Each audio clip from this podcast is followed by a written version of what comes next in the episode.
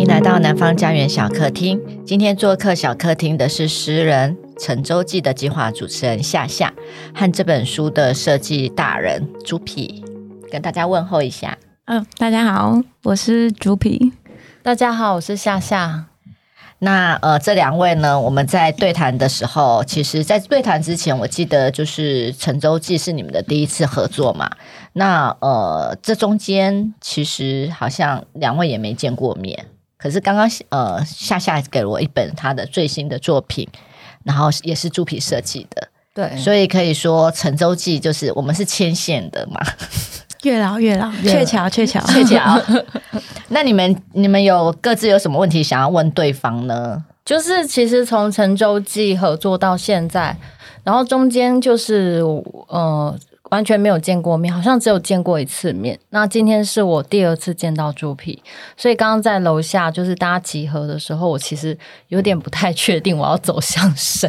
没有，因为猪皮换了一个造型，我也是好久没见到他了。这样对，换了新造型，更美了。嗯，来吃薯条，吃薯条。不要一直叫我吃薯条，我已经很胖了。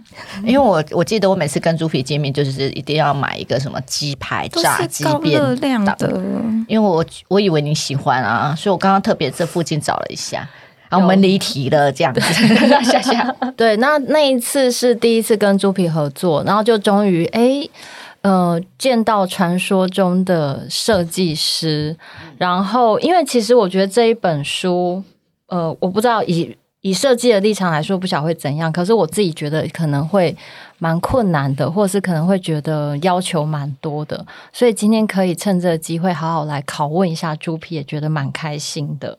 我可以跟大家解释一下为什么这本陈洲际非常困难。如果大家手上有书，或者是呃没有书，你也可以去书店翻。这样，他穿了很很几好多层衣服啊。哦，对，他穿了很多层衣服，衣服打开还有洞洞。就是这样讲，好像感觉对出品设计 蛮不敬的。可能等一下他自己说明会比较清楚。那我先讲一下为什么我觉得这一本书可能对设计来说会有点复杂，是因为它既是一本诗集，但又是一本字典。就是可能在书店的书架归类上，大家会把它放在诗集，可是在我心目中，这是一本字典。那这一本字典的构成的内容是用诗来组成的，对，所以就可以想见它的内容其实是非常的多。这一本诗集《陈舟记》里面就收录了一百五十八位诗人九百一十七首诗的创作，所以数量是非常庞大的。然后呃，再加上它有一个呃。概念就是他希望在这本诗集里面可以把一些即将消失或是正在消失的东西保留在纸上，呃，所以我我也蛮好奇，说朱皮一开始拿到这一本书的概念的时候，会怎么看待这一本书？嗯、我会先回答哪个部分啊？我先从从刚问完了开始回答好了。诶，就像现在讲的，其实那时候我记得你讲的蛮清楚的，就是在我的感呃想法里面，我接收到的就是这是一本算是字典吧。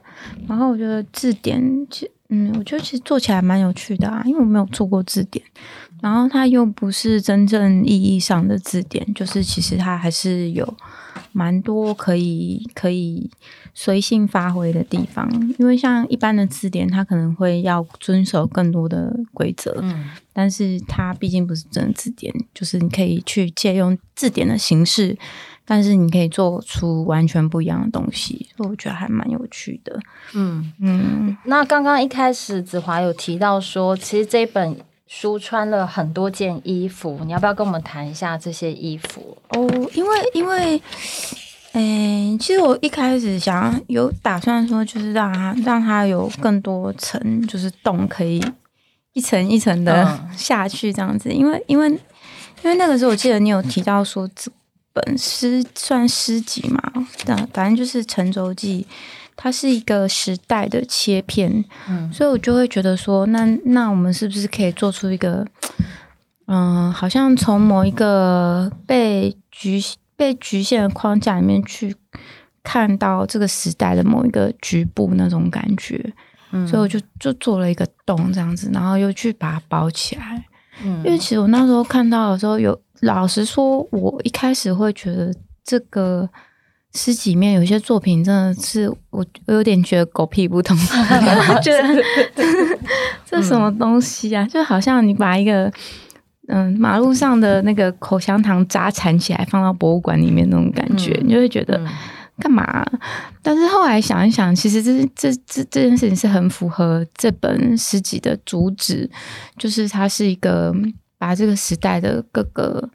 面相都保存下来的一个行为，所以我就后来就觉得，其实其实是还是蛮蛮有意思的。嗯，哎、我很喜欢猪皮刚刚的比喻，哎，就是很像马路上的口香糖的渣，把它缠起来。对，其实就有一点是在做这件事情，就是把关于这个时代，那这个时代一定会有。我喜欢，或是我不喜欢，或是我认同，我不认同的事情，可是就是必须撇除这一些我自己个人的喜好，把他们全部都收录在一起。嗯、甚至我觉得，即使是已经有意识到这件事情，好像光用九百一十七首诗，好像还不足以说是一个时代的完整切片，只能说是。非常非常小一部分，可能是要透过显微镜那么小的切片才能看到的一个关于我们这这个时代的记录。哦，对这，这个就是我的那个封面的一个有吻合的一个地方，因为因为其实你打开这个洞，你会发现其实那个、嗯、那个黑黑的图案是一只豆腐鲨，就是它非常的大，可是你透过那个洞去看的时候，你只会觉得是。一块黑色的，然后有斑点这样子。对，猪皮讲到的这个书的书封的概念，就是刚刚说好多层，第一层是薄纱，然后薄纱打开以后就有一个洞，然后那个洞乍看下好像有一个黑色斑点的印花，可是你其实再把它剥开来，是一只豆腐沙。然后这也呼应到我们这一本诗集里面提到的，就是我们有特别把。嗯、呃，在这个时代下，即将消失或是正在消失的海洋生物，也用不同的方式记录在这本书里面。嗯嗯嗯，嗯对。然后，因为那时候我在做这一本诗集的时候，呃，其实是用一个蛮开放的方式，就是所有被邀稿的诗人可以自由选字，嗯、就是每个人选自己喜欢的字。然后把它用自己的方式诠释，把它写成一首诗，就作为这个字在字典里面的注解。那当然，每个人选的字数不同，有些人只有选一个字，或有些人选很多字。所以我就也蛮好奇，说就是朱皮以设计的身份来看待这个时代的话，如果是今天要由你来撰写这一本字典诗集的话，你会选哪一个字？嗯，我应该就会拒绝吧，就直接拒绝。其实我觉得那时候好像没有找设计师哦，好像那时候没有找到设计师。对，就我觉得，哎，我觉得设计做久了会那个文字障碍，就是会没嘛，不太能写东西。可是我记得朱皮他本身他是文学科文学科班出身的。对，可是你看那个设计工作，把我的灵魂摧残成这样。搞不好你可以可以就是借由跟我们跟你约稿之后，慢慢把你的那个文学灵魂找出来。我我现在回回人家讯息啊，可以用贴图回的，我就不打字；可以打一个字的，我就不会打两个字。那你可以做一些图库给我们，这样以后我们可以跟你对话。就是猪皮已经把文字全部内化成图像了，对。对嗯，我我觉得可能这两个东西思考的系统真的是不太一样哎、欸，然后你很习惯去用另外一个系统之后，那个文字的系统就变得越来越衰落这样子。嗯，不过我觉得可以用一个看法，就是朱皮把它要写的，它其实画成图像，它里头有很一些它的插图。对，其实里面有很多插图，而且虽然朱皮刚刚很谦虚说，就是呃。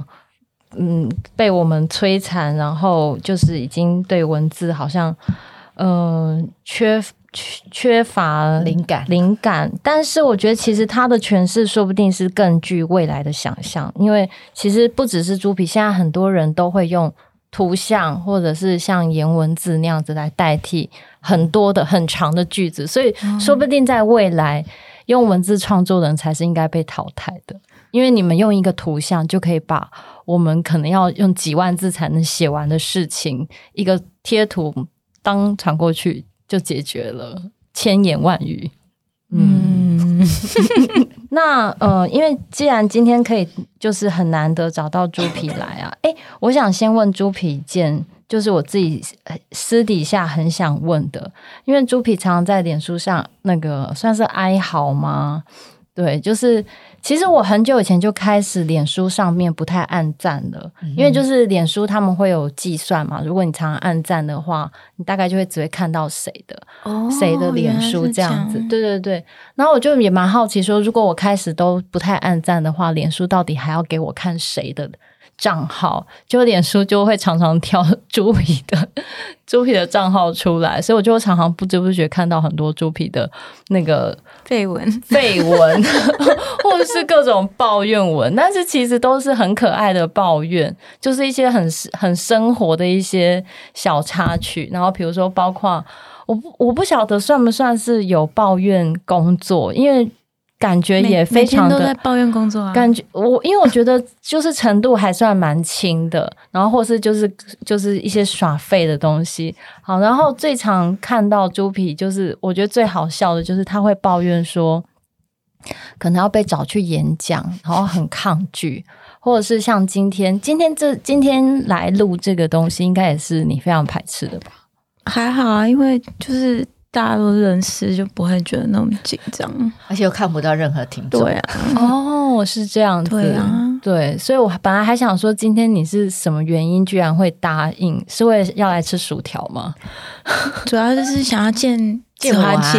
对呀，对，开玩笑，过了一个年要就是。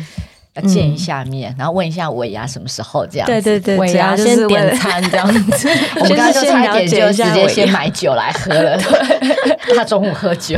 嗯，哦，今天其实我们录这一集的时候是开春第第一个工，第一个一月四号工作。对，今天是一月四号，昨天才刚放完那个跨年连假这样子。嗯嗯、对，所以真的是二零二一年的，就是开春第一。第一响这样子，对，所以也想问一下猪皮说，因为你常常收到各式各样的设计的工作，嗯，对，然后相信就是关于人类的文字已经难不倒你了，就是不管什么样的东西，你都可以把它嗯变成一本很厉害的书，然后就是让大家很喜欢。所以我就还有一个问题是，如果今天你要设计一个你觉得是属于未来的读物。就是不不包括文字内容的构成，而是呃，你想象那一个未来的刊物读物，甚至你可以抛弃它单纯只是文字的内容。你觉得它是一个什么样的设计？或者是如果有一天我们要做一个东西，做一本书给外星人看好了，你觉得你会用什么样的方式，什么样的素材？哎，因为讲到这个，你讲到这个，我就很，我就很有兴趣。因为我之前看了很多那个老高的影片，我全部都看了。哦。然后他有一个说法是说，我们一直没有找到外星人，是因为外星人存在的方式跟我们是不一样的。嗯。他们是以一种就是精神思想的那个那个维度在存在的。所以我会觉得，呃，因为对我来说，书就是内容的载体嘛。所以说，你说我是要设计一个给外星人看的书，我可能会整个就是抛弃掉它所有的形式，然后变成一个。在精神领域交流的东西，我觉得应该是这个样子。所以以后如果我们假设我写了一本书，然后我想要就是出版给外星人，我就是 拿给你，然后你读了，你就会发功用念力 传。对，我会把它转换成脑波这样子。嗯，这真的是非常跨界的设计。就比如说，你那种比较悲伤的地方，就是那个脑波，就是可以让外星人整个痛哭流涕这样。类似这种，哦、所以子华有灵感了吗？南方的下一本，我觉得我们来做《承抽季》之后的第二个计划好了，你知道吗？我们在十二月三十一号的跨年那一天，对，其实我跟夏夏已经见过面，所以我才说我们两个蛮有趣的，就是在这个年前跟年后见面，我们开了一个会，我们想要再就想要再试试看有什么好好玩的计划可以玩，然后夏夏也提了一个，那我觉得我们可以先做个外星人。如何跟外星人沟通这件事情？对，所以我们现在要好好保护猪皮的头脑，要把他的头脑就是是用铝箔纸包吗？那不是用来防糖缝的吗？对对对，先不要被弄坏。所以刚刚讲到这个啊，我也想要问夏夏，因为我觉得夏夏除了写就是创作文字创作之外，你也有做一些装置，也做舞台剧。那其实像呃，像我刚刚说的三十一号跨年的时候，其实我们那时候你也提到你另外一个计划嘛。我想要知道，就是说，哎，你现在这么忙，对不对？你还要带个孩，带两个孩子，两个，还有自己有一个正正职的工作，那你的脑袋怎么想出这么多有趣的事？哦，对，这个就要回到刚刚一开始说，就做完成周记以后，我就常常。就是不见人影，就是因为我跑去生了两个小孩，所以我要今天正式说，我到现在还没有吃到南方家园的尾牙过。然后来来来来来来来来，舒 展之后，对，那哎，你在讲这个问题，我忘记有没有很明显就是生完小孩的症状？哎，好像都这样。对，那天也是讲讲到就跳了，对对对，讲完就是突然就会忘记。对啊，我想要问夏夏，就是说，哎。你现在这么忙的情况之下，你怎么会去做？不只是诗的创作、戏剧的创作，还有会想一些像《成周记》这样有趣的计划？哦，呃，我觉得这是我自己一直习惯做这些事情，就是反而是我有点不希望说，因为生了小孩，或者是因为现在都忙着照顾小孩，就让我的自己这个部分停下来。所以我其实，在之前就一直有在做这些事情。就是每隔一阵子就会想要做点不一样的东西，但我当然也知道说，就是这些东西能够嗯、呃、完成，其实都非常需要靠大家的帮助。就是每一个计划，其实常常就是我想要做的事情，都是我自己可以说也没有很熟悉，但是就是呃去找到了不同领域的人来帮忙，然后我觉得这算是我自己生活的一个调剂耶。对，因为我。我觉得我常常搞不清楚大家在流行什么，或是现在什么东西很夯。就是如果再跟我多见面几次，就会发现我其实是一个很无知的人。就是大家现在流行的东西，或是大家现在最热门的事情，我常常都搞不清楚，就有点就是比较关注在自己想要做的事情上面。对，所以就。可能可能因为这样子吧，就常常有时候就会自己想到一些想要做的事情，然后也真的非常感谢大家都没有笑我，然后帮我完成心愿。哎、欸，可是可是你这样，你除了有工作，然后还要带小孩之外，你还要照顾就是父亲嘛？嗯，我想说，你哪来的时间还可以做自己想做的事？哦，对，就是嗯，其实我花蛮多时。精力就是我用了蛮多方式在管理自己的时间。快快说，对，我们是很不会管理时间的人，对，因为这个讲完就会觉得非常不浪漫，就是感觉好像就是就是我对时间的我生活的方式应该是很浪漫，但是其实我是一个生活完全不浪漫而且很无趣的人。嗯，对，就是比如说我会。我会把时间真的分得非常的零碎，应该是说我现在的生活被迫时间非常的零碎，就是连五分钟、十分钟都会被我像捡零钱那样子捡起来用。所以我的笔记本，我只要一想到有有一些必须做的事情，比如说即便只是缝一颗扣子，或者是要嗯要把卫生纸新的卫生纸拿去厕所这种这么小的事情。我都会利用各种时时间把它全部做完，然后尽量把尽量就是就是这些零碎的小事情节省下来的时间，才能是一个完整的空白，然后我才有机会把这些时间留给自己。然后，所以其实我就是我，我觉得我其实是一个在时间上蛮小气的人，就是我常常嗯、呃，为了这样子就会舍弃很多，比如说。嗯、呃，不太不太常跟朋友联络啊，或者是嗯、呃，没有什么时间跟朋友找朋友聊天这一类的。对，可是我觉得虽然说不浪漫，但是我觉得还蛮感人的哎，就是有一种，就是真的很很扎实的在过日子。因为像我，我我本身是比较。散漫的人，我可能就是会觉得啊，还有半个小时我就要出门了，那这半个小时我就来打个电动好了，就就是这样浪费时间。所以，所以我们这种是那种大手大脚，就是这个时间会怎么跑掉，就是眯一下就哎，对，就五百块拿去不用找了。如果你你说你出门还有半个小时，如果半个小时你来。可能你就这样发呆，我可能就觉得，哎、欸，怎么过得那么慢？可是你们不觉得打电动，你觉得才刚开始而已，哎、啊欸，时间就到了。对啊，对。我刚刚听到有半小时，就想说，天啊，这半小时已经可以洗衣服加洗菜 加把垃圾包好拿到楼下去。感人哦。我觉得我只有一种情况会这样子，就是譬如说，真的是死线那一种。嗯、譬如说，呃，像你看我，我三十一号那一天，我就我的桌上到现在我的桌上，我昨天半夜还跑回去工作嘛，然后我就发现我桌上有三个便条纸，就告诉自己要做。什么做什么做什么，所有的事情都列好，嗯、然后就杠掉。就我我在这段元旦三三天的假期，我我哪些事情做，我就我就开始把它杠掉，杠掉，杠掉。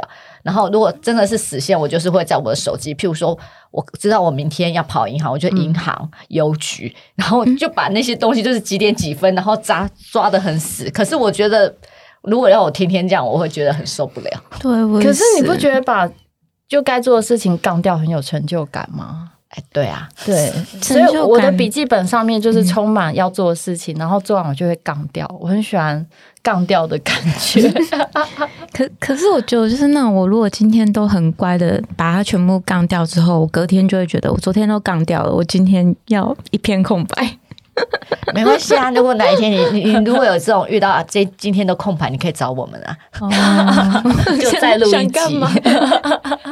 我们随时把你的空白填满，然后感感人感人。嗯，我想问一下猪皮，因为我们南方跟猪皮合合作非常多本书，对，然后你印象最深刻的嘞？印象最深刻哦，其实我觉得每一本都蛮深刻的哎。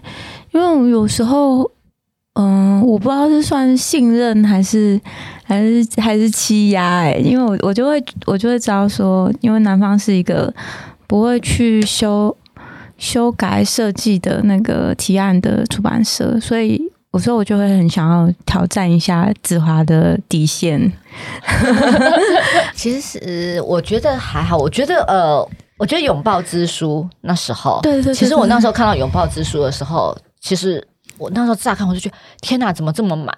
对。然后我我会有一种，我那时候好像我不知道有没有透过有我们家主编跟你说，我说书名在哪，就是我觉得太满了，嗯。然后满到我就觉得说，好像找不到书名跟作者名这样子。后来其实再细看，你就会发现说，哎，其实它整个色泽或者是它的图案，整个封面是很丰富的。所以我后来就，我们后来好像是有修吗？还是微调一下？嗯，就调一点点，调一点点而已就放了。对啊、然后你知道那一年，因为我记得《拥抱之书》是那一年台北国际书展的，嗯、就是因为在书展前几天出版嘛，嗯，然后是那一年的重头戏。然后我们那时候的位置是非常的好，所以我们就把《拥抱之书》就放整个满满的一个书架。嗯，结果好像大家，我觉得我就坐在，我就站在那边，我就发现我我那那六天一直在补补书。然后我觉得大家把拥抱之书当做一个那种，你知道，有它有那种过年的那种 喜气感吗？我就觉得大家好像在抽红包袋的那种感觉。加上书名，他们我就发现，我就这边观看，然后我就发现很多作者就是翻一翻，然后就觉得，哎，整个就是书名也很讨喜，封面更讨喜，然后就是因为封面过来，就是摸一下看一下，哎，就带走了。所以我那时候都觉得，哎，其实有时候我都会觉得说。当然，编辑编辑是最了解书的，可是我觉得设计可以让整个书整个就是有了灵魂跟生命，嗯，所以我觉得拥抱之书给我很大的一个震撼，在那一次书展。然后，对，我印象最深刻的是怪胎之爱，那时候其实好像是那时候我们才跟你提了一下，就是故事的内容。嗯，然后你就说，哎、欸，你有一个东西好适合这本书。然后我们一听，就是都还没看到设计，对不对？你只是跟我们讲载波片，对对对，载波片这个东西，然后跟我们介绍了一下，还有一个生物的那个细胞。然后我们就，天啊，天啊，这本这他说的这个完全就是为了这本书而存在的。然后我们就立马就说好，所以这一个上面这个。触角是真的，是真的，是真的，是真的触角。而且我不晓得说，哎、欸，其实设计的，其实设计要接触的面向蛮广的。你看，怎么会设计去买载玻片？我我纯粹就是觉得好玩，就乱买的。对，然后也没有想到说，哎，真的哪一天就是有一本书这么的适合，就直接撞上来了。对啊，嗯、所以其实发现买呃《怪胎之爱》的每的精装版的每个读者，他手上载玻片是独一无二的，就是真的可以放在显微镜下。可以可以可以，这这个哎，我看一下这个。这个哦，这个有啊，它有一根那个像毛一样的东西，对对，是一只，每一个都不一样哦。对，我记得那时候那个恐怖老人性爱，你一开始也是接受不能。我恐怖老年性爱，我好像是对呃那个郑书峰吧，书衣还好，书衣，因为我书衣拿开来之后发现，嗯，怎么有一个好好丑的老人家的屁股？嗯，对啊，我记得一开始好像你也你也觉得这个实在看起来太可怕了。对，因为我觉得那个，但但是你还是没有，还是没有叫我重做。对，因为我觉得那个屁股感觉有一点受伤，就是那种，嗯、毕竟呃老人家的肉体是比较那种岁月的斑纹嘛。对对，可是他真的是把它画出来，很传神，很传神这样。可是后来还是想说没关系，反正。外面还有一层藏在里面，对啊。那既然猪皮就是连这种载波片这种东西都可以，就是变成你的设计灵感，就很好奇，你平常会不会是一个喜欢到处收集素材，或是买东西，然后家里是不是家里是很乱的那一种吗？诶、欸，乱是蛮乱，但是我 其实 跟没有，可是乱都是都是工作要用的东西，就是譬如说纸样啊，就是那种小东西，还有书啊，嗯、还有一些收起来的那个什么卡片那种，因为职场他们都会一直有那种东西寄过来嘛，然后然后你就要把它收着，因为你有可能哪一天想要怎么怎么印刷跟加工的时候。因为每一张纸的特性不一样，所以有一些印刷跟加工是不见得是可以做的，或者是它做起来的效果是很特别的，所以你就要把那些样品都保存下来。嗯，最多就是这种东西。可是其实我平常现在反而不太不太买东西了。嗯，然后嗯，我也不太出门呢、欸，老实说。嗯，不太出门这件事情就还蛮蛮神奇的，对。你不太出门，然后在在家里。那如果不做设计的时候，你通常会做一些什么事情？我很多事可以做，玩猫啊，打电动啊，打耍废。他很厉害哦，他是那个植物达人。对啊，种花啊，嗯，然后有时候可以插花，嗯，然后有时候可以打毛线啊。啊，真的是一个很适合待在家里的人啊！我发现很多设计师，呃，不就是都养猫。然后另外呢，我发现有一些设计师他们都是会种花的，就是植物达人，真的很厉害。嗯，所以这两个东西让他们可以宅在家。对，我本来以为设计师要不停的出去寻找灵感，诶，也是有这种的，也是有这种，就是看到处看展览啊，然后去看去逛书店啊等等的，嗯。那你要开始做每一本书，比如说，呃，今天拿到一个原稿，然后要让把它变成一本书的过程，你可不可以简单介绍一下？你有没有一个什么仪式，或者是一定要打完几个小时电动这一类的？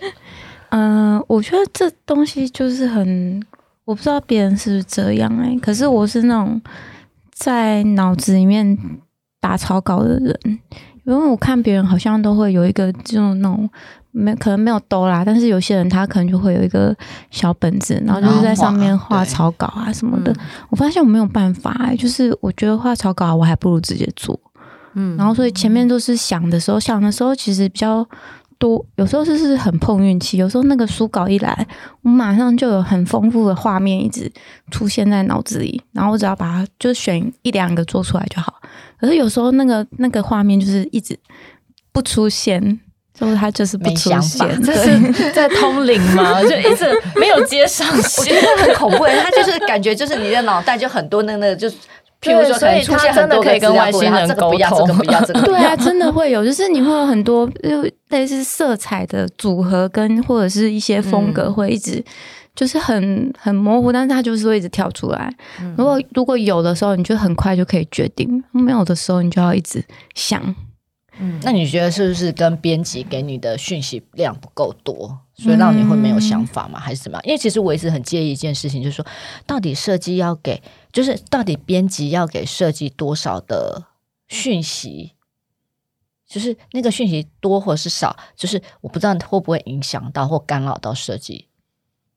嗯，其实我觉得，如果编辑是真的自己有想法的时候，他的他的他提供的想法会是有帮助的，因为有时候，嗯、我们不见得是真的那么了解那本书，然后或者是说我们的解读也不见得是符合出版社或是作者想要的方向。那如果这这个编辑是对这本书真的很有想法的时候，我觉得他的想法真的可以给我很大帮助。可是我比较怕的是，有时候他自己其实也是抓一个大概。嗯嗯，那那种时候就会比较惨，因为他讲的东西可能是其实他是矛盾的，但是他只是讲了一个可能大致符合这个类型的书应该有的样子，那时候就会比较惨，因为一方面你会嗯、呃、被限制在他的他提供的那些框架里，对对对，嗯、但是一方面你又觉得那些东西可能是互相有矛盾的，然后就通常这样的话也会比较多是。都要一直来来回回修改，就是不会很顺利，嗯、所以我觉得可能还是互相互相吧，嗯，默契问题。对，对。那朱平，因为现在你主要都是设计书嘛，如果不是不设计书的话，你还会想要设计什么样的东西？嗯，我会想要设计一些没用的东西吧。比如说，比如说呢？什么没用？我很想知道什么叫没用的东西。就没用的东西啊，我不知道哎、欸，可能好吧，我觉得可能，然后设计那种到处乱贴的贴纸，就还蛮不错的啊。嗯，设计贴纸，然后没什么意义，然后可能你就可以破坏市容这样。好啊，那你先做个图库给我，然后我们再把它想办法印成贴纸。嗯，其实我会想要做一些商品的包装。嗯哼，嗯，其实我还蛮想看你做衣服的设计。哦，嗯，其实我有想过哎，可是我觉得我没办法，没办法的原因是好多好多。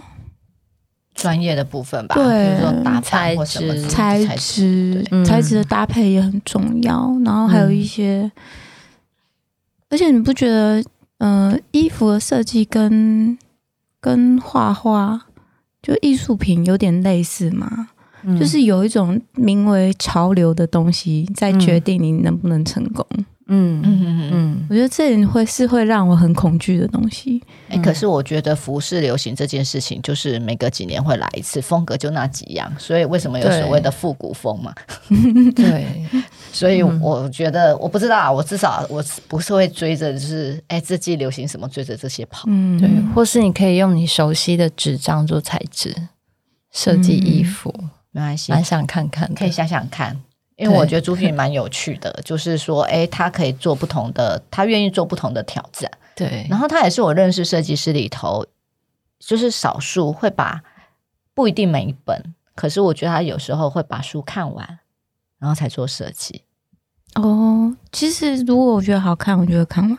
所以以后编辑就不用跟你沟通，直接丢一本书，直接丢，然后他就会自己有很多画面出来。各 位出版社的编辑们，请留意这句话。也是有人这样子啊，可是、嗯、可是有时候他们是不见得是，就是他们可能自己就有一些想法啦。嗯，对啊，我觉得这样也是蛮好的。呃，我们最后来问夏夏几个问题，就是说，我现在手上有一本夏夏最新的书，就是《夏夏小误会》。小误会这本，然后这本的设计呢，哎，真的我好喜欢这个图图图案哦。对，上面封面这图案很可爱。这个小图案，这个小物件，这些小图案，一看就知道是猪皮画的，所以这个设计师是猪皮。对对，然后我先要问一下，因为我知道夏夏就是沉舟记之后生了两个小孩嘛，然后你现在整个就是小孩又那么小，然后我们知道之前有一本书叫什么《文艺女青年这种病》，就是生个小孩就知道了。然后我想知道你现在两个了。那有没有影响到你的文风？嗯、就是 更犀利这样，或者是说比较、哦、比较那种泪点？因为你知道之前有一个有一个社长这样子，他就是刘记啦，嗯、他就生完小孩之后，我们觉得他的泪点出现 就是泪点有比较低一点的这样子，真的吗？对，很容易就戳到，对对，很容易就戳到这样。然后我们在想说，哎、嗯欸，会不会影响到你？你可能在创作上，哦、或者是。我觉得我泪点没有变低耶，我觉得我生完两个小孩以后是返点变得很低。我动不动就会觉得很烦。你们不要浪费我时间，就是我就是已经那种就是返点低到我如果每次比如说要那个赶晚餐煮饭，那个下午的时候我在家乐福推着那个车子购物车，前面的人只要在滑手机走很慢，我真的都会很想把车子推。撞下去，我内心都要压抑那个冲动，然后我内心都是狂喊说：“你们走快一点，我来不及了。”对，所以我觉得我是返点被变变很低，不是泪点，没有时间哭。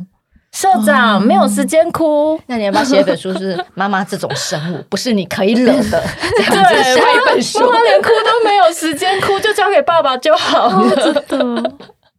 所以你这本小误会是呃写作的时间是在应该是在生两个小孩之间吧？对，就是在大概是生完第一个，然后怀第二个左右。